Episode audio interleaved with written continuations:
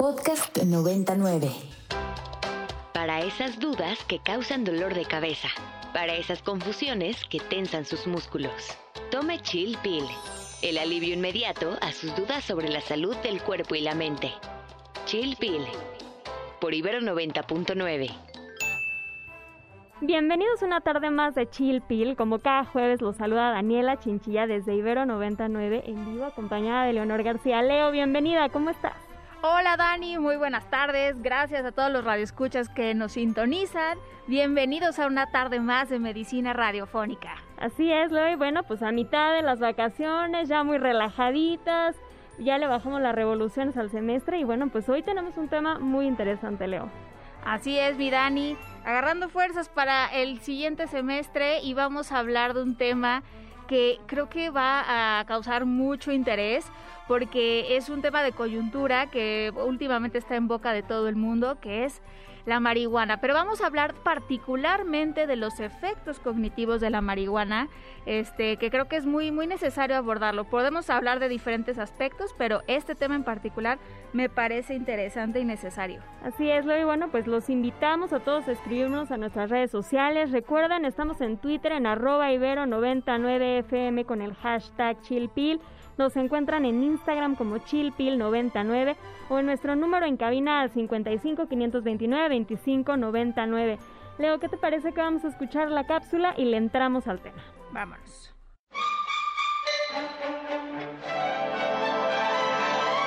Qué fácil es sentirse bien. Un vaso, agua y ya está. Aquí te traemos tu cápsula.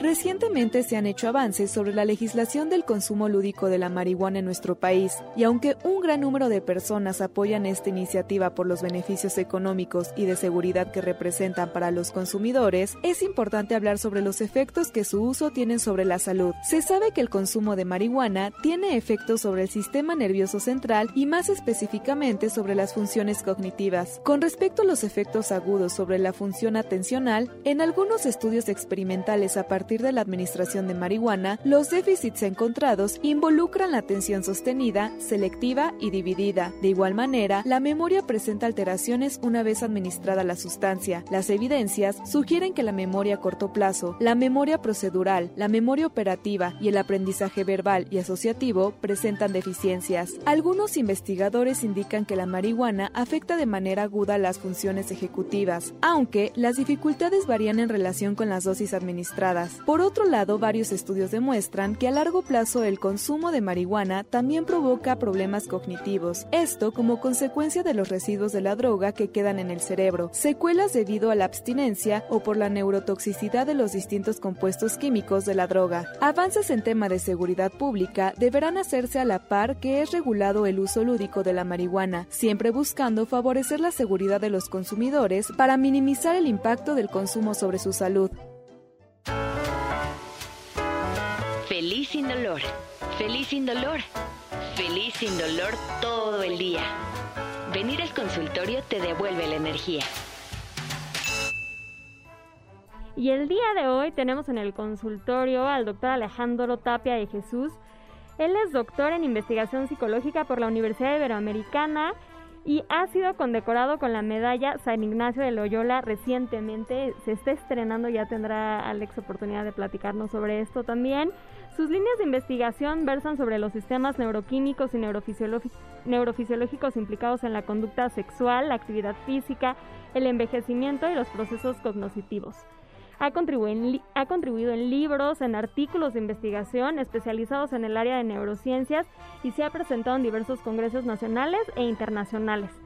Él es licenciado en psicología por la Universidad Nacional Autónoma de México y es maestro en psicología también por la UNAM. Eh, y bueno, como ya lo mencionamos, también es doctor en investigación. Y eh, bueno, recientemente forma parte de la plantilla docente de la Universidad Iberoamericana en la licenciatura de, Psicología desde el 2016 y eh, obtuvo por dos años consecutivos la beca de investigación del Interdisciplinary Research Training Institute of Hispanic Drug Abuse de la Universidad del Sureste de California y obtuvo el premio de Best Poster Presentation by a Young Investigator. Alejandro, muchísimas gracias. Bienvenido por estar el día de hoy con nosotros en Chilpil. Bienvenido. Hola, ¿qué tal? Mil gracias por la invitación. Para mí es un gusto, un placer estar aquí y por supuesto compartir información de un tema tan relevante como es justamente el consumo de la marihuana o del cannabis hoy en día. Así es, Alejandro. Y bueno, pues platícanos para empezar eh, abordando el tema y entenderlo un poco mejor. ¿Por qué el consumo de marihuana actualmente se podría considerar un, un problema de salud pública? Platícanos cuál es su impacto a nivel mundial. Bueno, el consumo de esta, de esta planta o del derivado de esta planta no es algo reciente, es algo que tiene una historia. Sin embargo, hoy en día aproximadamente 147 millones de personas alrededor del mundo la consumen, siendo mayor eh, su prevalencia de consumo en hombres que en mujeres. Entonces, esto nos habla de que efectivamente es una sustancia que se consume en altos niveles y los recientes estudios han demostrado que hay ciertas implicaciones al respecto y, pues justamente de ellos de, de, lo que vamos a estar hablando. Así es, Alejandro, pues me parece muy, muy interesante abordar este tema porque ya lo mencionábamos. Eh, se habla con frecuencia en los medios de comunicación acerca de, de, la cannabis. Hemos escuchado mucho acerca de la posibilidad de legalizar esta sustancia como para el uso recreativo. Sin embargo, desde mi punto de vista personal, creo que de pronto no hablamos suficiente acerca de los efectos negativos que tiene, ¿no? Este, creo que me da la impresión de que de pronto se minimizan estos riesgos y diversas publicaciones científicas han revelado que sí tiene un impacto sobre todo a nivel cognitivo, que es lo que tú te dedicas a investigar. Platícanos, ¿cuáles son las implicaciones del consumo crónico de marihuana en el desempeño cognitivo? Justamente tú has mencionado algo, algo importante, consumo crónico. El consumo crónico está definido como justamente el consumo constante de, cierto, de ciertas dosis que eventualmente van a tener un efecto. Estos efectos van a variar dependiendo de qué, dependiendo de la dosis que se consuma, la frecuencia y también la edad de inicio de consumo. Eso es fundamental entenderlo, porque eh, como ustedes saben, existen diferentes periodos del desarrollo y particularmente del desarrollo cerebral. Sabemos que en la infancia y la adolescencia, incluso en la juventud temprana, el cerebro todavía continúa desarrollándose.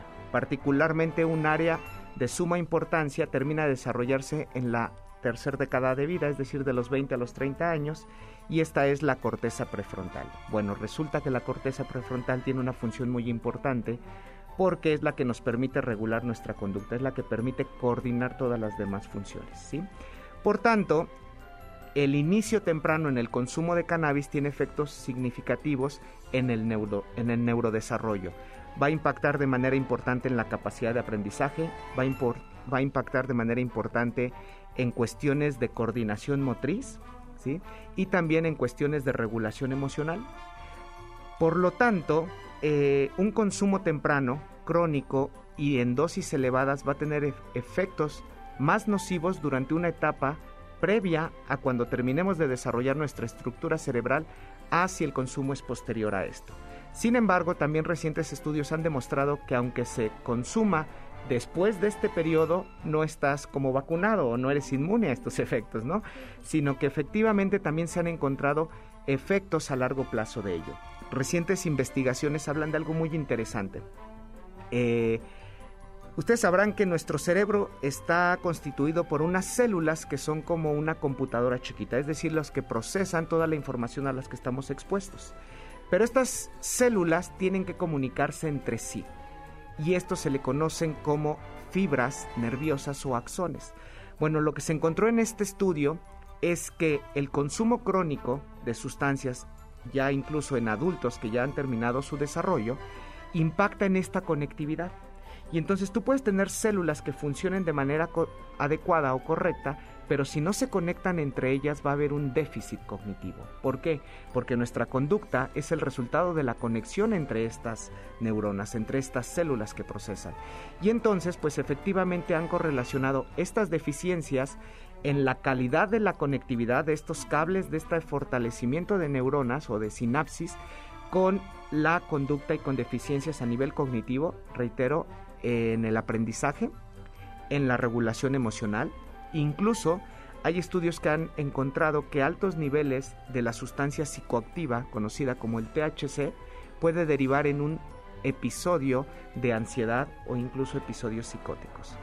Entonces sí es importante que se conozca esto porque en algún punto se incluso se empezó a, a considerarla a la marihuana como la sustancia o como la planta que podría curar todo. Se empezó a dar en todos elementos, en, en, el autismo, en la epilepsia, etcétera, etcétera. Ahora en el COVID decía que lo bloqueaba, etcétera, etcétera, ¿no? Entonces es importante reconocer que también la planta de la marihuana no contiene únicamente una sustancia, contiene más de 400 sustancias de las cuales se han reconocido 100 que corresponden a los cannabinoides. Y entonces dentro de estas diferenciamos, por ejemplo, al THC, el cual es la responsable de los efectos psicoactivos y que niveles altos de, concentración pueden derivar en esto que les decía, un episodio de ansiedad y otros trastornos. Tenemos otra sustancia que es la que se ha asociado con los efectos benéficos, que es el CBD y este sí se ha demostrado que tiene efectos antiinflamatorios, efectos ansiolíticos y efectos benéficos sobre diferentes patologías y existen estudios. Sin embargo, es una, es una molécula aislada. Quiere decir que el que tú consumas eh, la hierba por cualquiera de las vías de administración, ya sea fumada, ya sea comida, en cualquier preparación, pues no necesariamente implica que tú estés consumiendo únicamente CBD, sino que además estás consumiendo todas las otras sustancias y en consecuencia, pues los efectos pueden ser diversos. Y, qué importante esto, Leo, porque de pronto ahí escuchamos un debate como bien fuerte sobre si la marihuana no es tan dañina al, ser natural, ¿no? Porque como que de pronto los consumidores se, se eh, se defienden mucho, no, ni siquiera sé si es la palabra correcta, pero como que lo defienden mucho a través de, bueno, pero es natural. Obviamente si lo comparamos con cuestiones de tabaco, pues hay una, habrá como diferenciadores significativos, pero bien, es bien, bien importante, por eso comenzábamos preguntándote, bueno, ¿por qué es tan, por qué se ha vuelto un problema de salud pública? Porque es importante identificar cuáles son, eh, cuál es el impacto que esto tiene en la salud de las personas consumidoras, ¿no? Y me gustaría como ser puntual y, ya lo mencionabas tú, pero a lo mejor eh, explicarlo un poco al público en general que nos escucha, que a lo mejor no necesariamente es psicólogo o neuropsicólogo, se dedica al área de la salud, y es entender que podemos eh, encontrar eh, alteraciones a nivel del aprendizaje, es decir, les tienen dificultades para aprender o aprenden más lento, o cómo lo definirías como de manera coloquial. sí, tienen dificultades para aprender, para eh, consolidar el aprendizaje. Esto lleva un proceso eh, biológico y lleva un proceso celular. Imagínense que cuando nosotros aprendemos algo con mayor potencia, la conexión entre esas, entre dos células o, o un grupo de células es más fuerte. Lo que hace el consumo de cannabis y sobre todo de cannabinoides exógenos es dificultar este proceso de consolidación, de fortalecimiento de estas redes. Y esto es porque de manera natural nosotros producimos cannabinoides, se conocen como endocannabinoides y son muy importantes en muchos mecanismos, incluidos el aprendizaje, pero estos se eliminan rápido, cumplen su función y se eliminan. Cuando nosotros metemos cannabinoides exógenos, es decir, a través de la planta de la marihuana, por ejemplo, estos no se eliminan de manera rápida y entonces tiene efectos nocivos. Podcast 99. Y estamos de vuelta en Chilpil conversando con el doctor Alejandro Tapia, quien es docente de la Universidad Iberoamericana sobre los efectos cognitivos que tiene el consumo de marihuana. Les recordamos nuestras redes sociales. Leo, a mí me encuentran en Instagram como SIC Daniela Chinchilla. Leo, ¿a ti dónde te encuentran? Yo estoy en Twitter y en Instagram como arroba leo-agg. Alejandro, si quieren conocer más de tu trabajo, contactarte, ¿dónde lo pueden hacer? Eh, pues también estoy trabajando ahora en mis redes sociales. Me encuentran en, Instagram, como arroba alextapia.07. Ahí los, los puedo eh, vincular. Excelente. Pues antes del corte, Alejandro, nos mencionabas que las sustancias que contienen la marihuana pueden tener un efecto en los mecanismos celulares de la consolidación de la información. No sé si pudieras darnos un ejemplo de la vida real en cómo se notan estos mecanismos. A mí me gustaría trasladarlo a cómo se ve una persona que ya tiene estos problemas por el consumo crónico de marihuana. ¿Qué le cuesta trabajo hacer o qué no puede? Platícanos. Pues hay varios elementos. Uno es que efectivamente le cuesta más trabajo aprender cosas. Una porque su atención también se modifica, es un poco más dispersa. Otro elemento que se ha encontrado es que hay una alteración en la percepción temporal. Y eso es muy importante. ¿Por qué? Porque el, el individuo que se encuentra o la persona que se encuentra bajo los efectos del cannabis no percibe el paso del tiempo de la misma manera que otros. Por tanto, no puede hacer las asociaciones pertinentes para consolidar esa información. Todos funcionamos a partir de que vemos algo, algún estímulo, alguna información y la asociamos, pero la asociación se va a hacer más fuerte dependiendo de la intensidad del estímulo, del tiempo que haya pasado entre la presentación del estímulo y esa asociación, por ejemplo. Entonces, si nosotros tenemos esta alteración, y además, lo que les comentaba, a nivel celular los mecanismos no promueven que se fortalezca esto, pues la persona lo que va a experimentar es dificultad para aprender algo. ¿Qué me dijiste? ¿Qué me estabas diciendo? Repítemelo de nuevo, etcétera, etcétera. Además de que al afectar también ciertos elementos de la regulación emocional, pues empieza a tener dificultades justamente en estos procesos. La regulación emocional y la emoción es fundamental para el aprendizaje. Pensaría que es como presenta eh, dificultades como adaptativas, ¿no? Como funcionar socialmente, a lo mejor no solo eh, en, el trabajo, bueno, siempre pensaría en el trabajo, en la escuela, ¿no? Eh, se impacta también en sus relaciones con otras personas. Así es, exactamente. Algo que también se ha visto por el consumo crónico de cannabis es el síndrome amotivacional. Quiere decir que después de un consumo crónico, las personas empiezan a tener dificultades para motivarse entendido no como el échale ganas, sino como aquel mecanismo, aquel motorcito que tenemos que nos permite empezar algo, mantenernos en eso que empezamos y finalizarlo. Y entonces estas personas ya no, ya no tienen ganas de hacer lo que solían disfrutar. ¿sí? Entonces es muy importante considerar estos efectos. También no se suele presentar un síndrome de abstinencia. ¿Por qué? Porque después de que alguien consume cannabis, este no se desecha de manera inmediata, sino que se va a absorber por el tejido adiposo y poco a poco se va a ir liberando, de manera tal que tu sistema está teniendo como microdosis, por tanto no experimentas esta sensación de abstinencia y entonces se piensa que no es adictivo, pero sí es adictiva. ¿Por qué? Porque va a estimular el sistema de recompensa y entonces, pues este sistema de recompensa después va a buscar seguir siendo estimulado.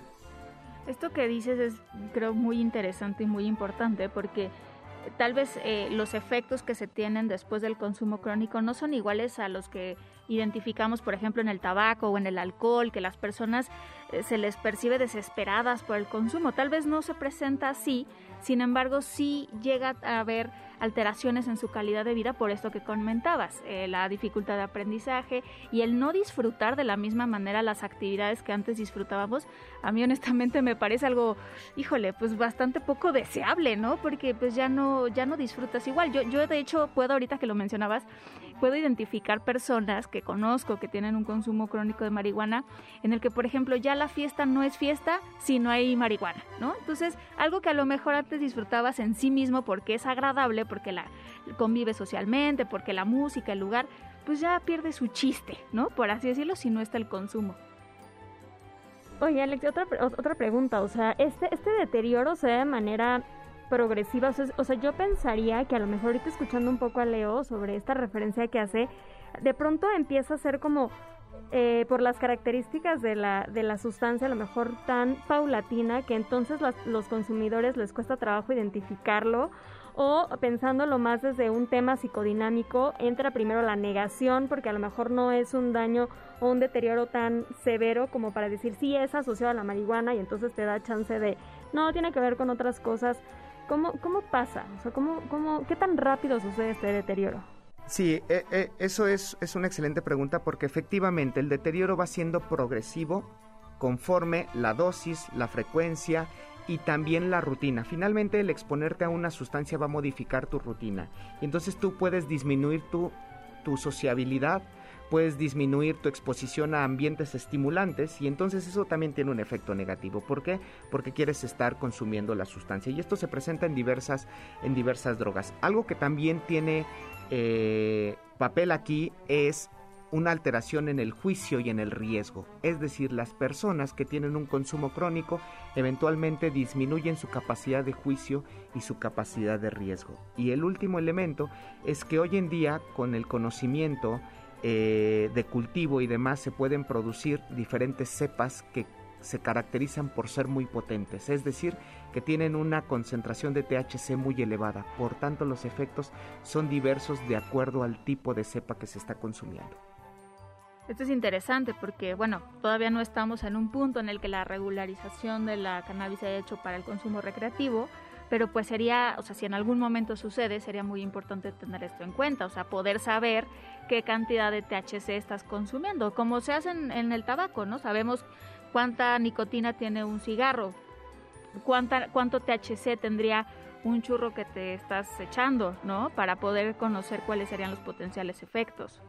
Oye, Alejandro, y este, ya decías entonces que la edad es, es una cuestión importante, ¿no? Aquí creo que cabría, eh, pues, apuntalarlo. El, el inicio en edades tempranas es una cuestión, híjole, pues sí, relevante para el deterioro que esto eventualmente pueda causar y, encaminándolo hacia, pues ya hacia la rehabilitación, hacia, bueno, supongamos que tuvimos un consumo desde temprana edad o ya a lo mejor más grande, ¿podría rehabilitarse el, el consumo, el, perdón, el deterioro cognitivo debido al consumo de marihuana?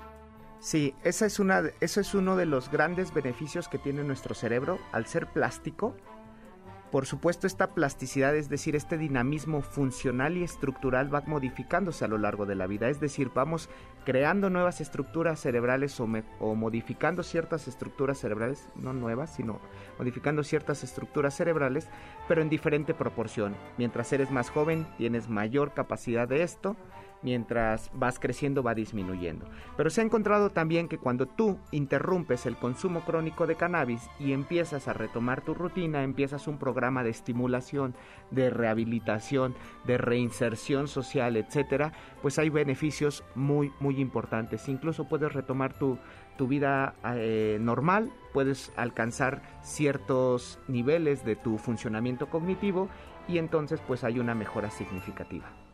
Y supongo que entre más joven lo suspendas, es más fácil rehabilitarlo por esta cuestión de la neuroplasticidad que comentabas. Exactamente, pero de igual manera es importante considerar la eh, edad de inicio.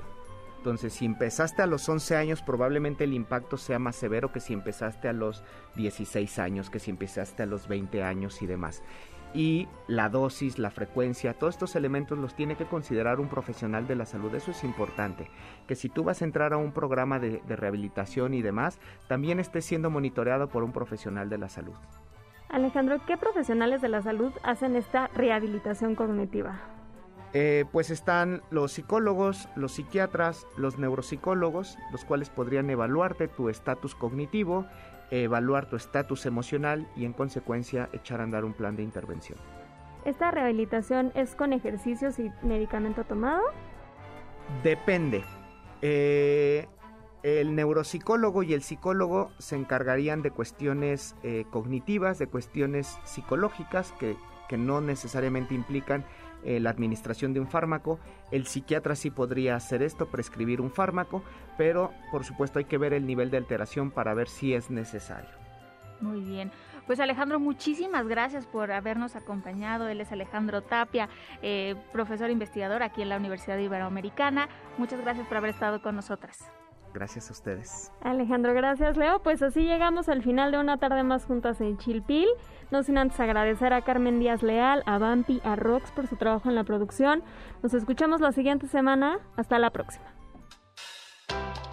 Para esas dudas que causan dolor de cabeza. Para esas confusiones que tensan sus músculos. Tome Chill Pill. El alivio inmediato a sus dudas sobre la salud del cuerpo y la mente. Chill Pill. Por Ibero 90.9. Para más contenidos como este, descarga nuestra aplicación disponible para Android y iOS o visita ibero909.fm.